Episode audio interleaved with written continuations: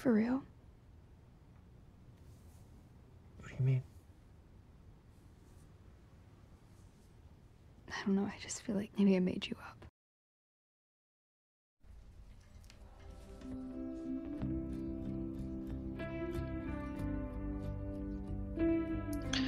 Bueno, ¿qué tal? Aquí me tienen ahora sí. Siento que te regaló mis cenizas ahora que lo empiezo a analizar. Es una metáfora que iba enfocada a una persona, pero cuando empecé a planear lo que quiero expresar acá, me di cuenta que es mejor regalar o regar mis cenizas en lugares en donde las personas sí me han traído felicidad, porque la felicidad en este momento se volvió tan trivial que es muy difícil de expresarla. Me llamo Andrés Gómez, he sido diagnosticado con trastorno mixto. Para los que no sepan, el trastorno mixto es un trastorno que conjunta la ansiedad y la depresión y que se va deteriorando cada vez más si no puedes controlar tu mente. Desafortunadamente, en los últimos meses, mmm, mi cabeza me ha jugado muchas malas pasadas. Y a pesar de que para empezar a grabar este podcast me di cuenta de que yo todavía no estaba listo de hablar de esto tan abiertamente, quiero compartirlo con las personas, pues que se sientan cómodas y sin tabús, para que bien o mal, de pronto al final nos podamos ayudar entre todos. Quiero aclarar que esto no es un podcast de autoayuda o de terapia psicológica. Yo quiero ser simplemente pues escuchado por las personas que han pasado por lo mismo o por las personas que de pronto quieran entender un poco más la cabeza o la mente eh, sin necesidad de, hacer estudios psicológicos. Mm, también quiero como abrirle los ojos a muchas personas de que cuando tengan una mínima señal de alarma hay que empezar a resolver muchos problemas. Todas estas enfermedades mentales se pueden curar de muchas maneras y créanme que no siempre la solución son las pastillas. Porque para hablar de locos, tengo un recetario completo de pastillas psiquiátricas, que estos sí los pueden volver mucho más locos.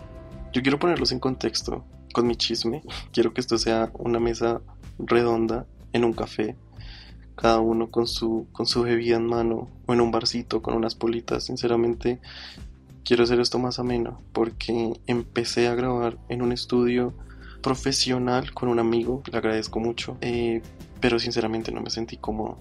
Mm, siento que esto es un tema un poco más personal y al final decidí hacerlo en el lugar donde he estado la mitad de mi vida y el lugar y las paredes que me han visto crecer y evolucionar como persona para poder hablar de, muchas cosas. Entonces preferí hacerlo en mi cuarto eh, con las cuatro paredes que me han rodeado por mucho tiempo y la verdad me siento más cómodo y me siento mucho más feliz.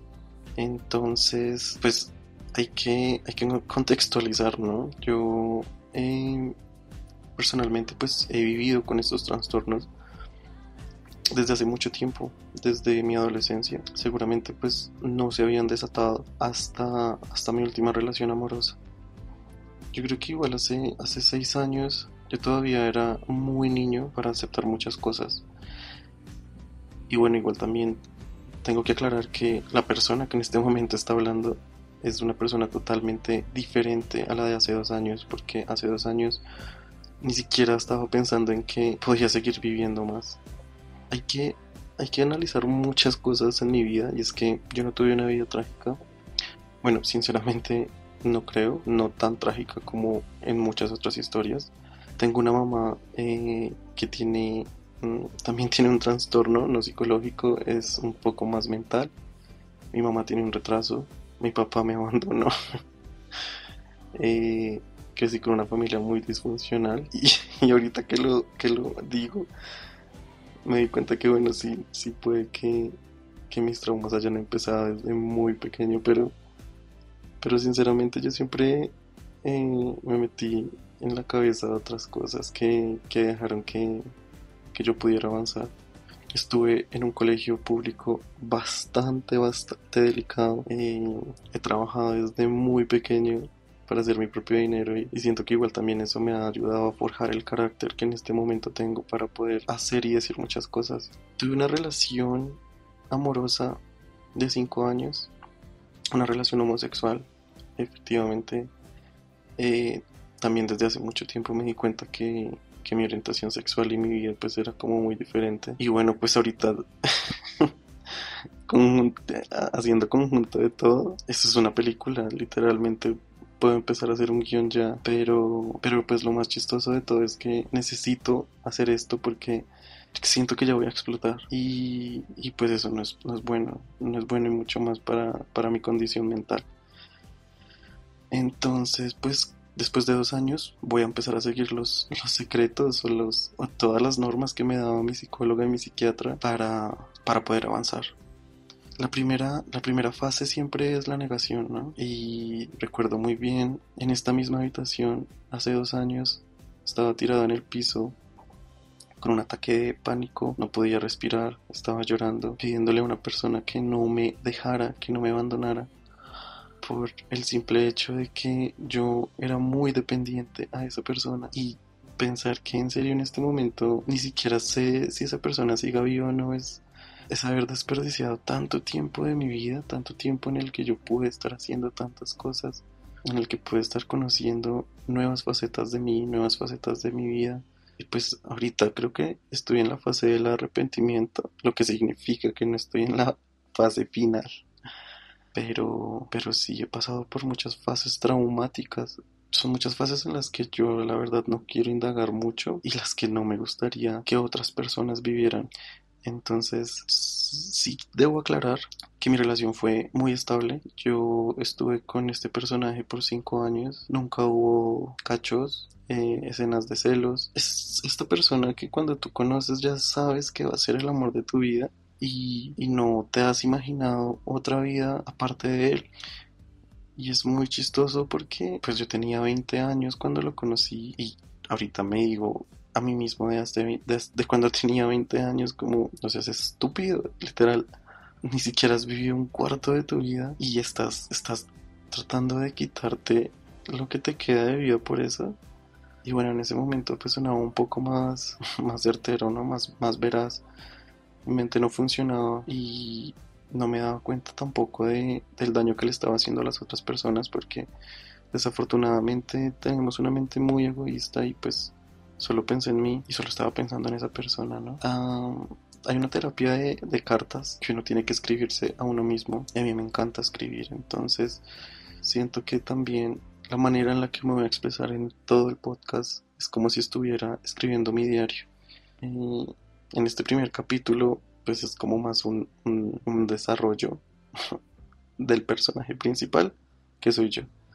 Porque claramente soy el personaje principal en todas partes. Eh, estuve analizando también mucho la forma de, de, poderme expresar, ¿no? De poder decir las cosas, porque no quiero dar nombres, tampoco quiero como eh, dar mucho detalle como a la situación. Nos podemos quedar en que la relación fue muy bonita, pero cuando tú estás en una burbuja, literalmente tú sientes que la burbuja nunca va a estallar y simplemente se va a inflar, pero en el momento que una agujita tan chiquita la estalla y tú sales de la burbuja, no sabes qué va a pasar porque no tenías nada planeado y porque la burbuja se estalló y se estalló con todo, con, con tu vida, con tu futuro, con tu mente. Y es en ese momento en donde creo que uno madura. A mí me tocó de la peor manera porque este personaje y yo ya estábamos viviendo juntos, estábamos viviendo en otro país, un país desconocido, un país donde no tienes a nadie, solo tienes a esa persona un choque cultural bastante fuerte y hubo un momento en el que nos tuvimos que separar porque él se tuvo que devolver a Colombia y yo me quedé en este país probando suerte. Fue una de las peores decisiones de mi vida, pero siento que fue una también de las mejores porque si eso no hubiera pasado, no sé qué sería de mí en este momento.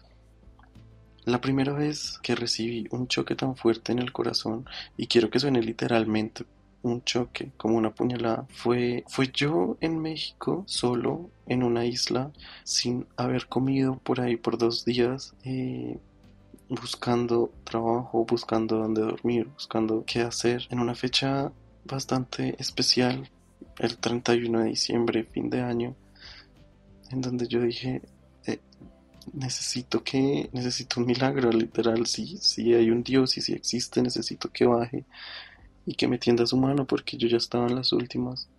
Pero en mi cabeza todavía pensaba que este sujeto estaba para mí. Y bueno, no fue así. Al final me di cuenta que, que habían pasado otras cosas. Y recibir un mensaje de texto de lo que sería supuestamente el amor de tu vida, rompiendo tu corazón, rompiéndote en pedazos, un 31 de diciembre diciéndote que esto ya no iba más y tú con un anillo de matrimonio en la mano me hizo, creo que me destrozó tanto que aquí es donde empezaban mis ataques psiquiátricos, por así decirlo. Recuerdo muy bien yo estar en un hostal, en una cama, en un camarote, recibiendo esta noticia a las 12 del mediodía, rodeado de personas desconocidas y recuerdo mucho los latidos de mi corazón porque siento que era lo único que escuchaba, no escuchaba nada más. Se me fue, se me fue el, el sonido. Empecé a temblar y fue cuando me di cuenta como literalmente lo único que me está sosteniendo en este momento me está soltando y creo que explota mi cabeza. Es muy chistoso porque, bueno, quiero que, quiero que suene chistoso, tampoco quiero generar lástima, pero es muy chistoso verme a mí tan desesperado haciendo mi primer intento suicida con unas pastillas clásico en, un país donde si yo me moría, ¿quién me iba a rescatar? ¿Cómo iban a traer mi cuerpo hasta acá? Yo no pensé, yo no pensé muchas cosas. Y una compañera del hostal me vio, estuve inconsciente por ahí más o menos 24 horas. Ha sido una de las peores fechas que he tenido que pasar en mi vida.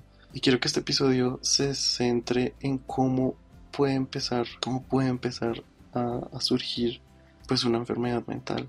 Ah, desde ahí quiero partir.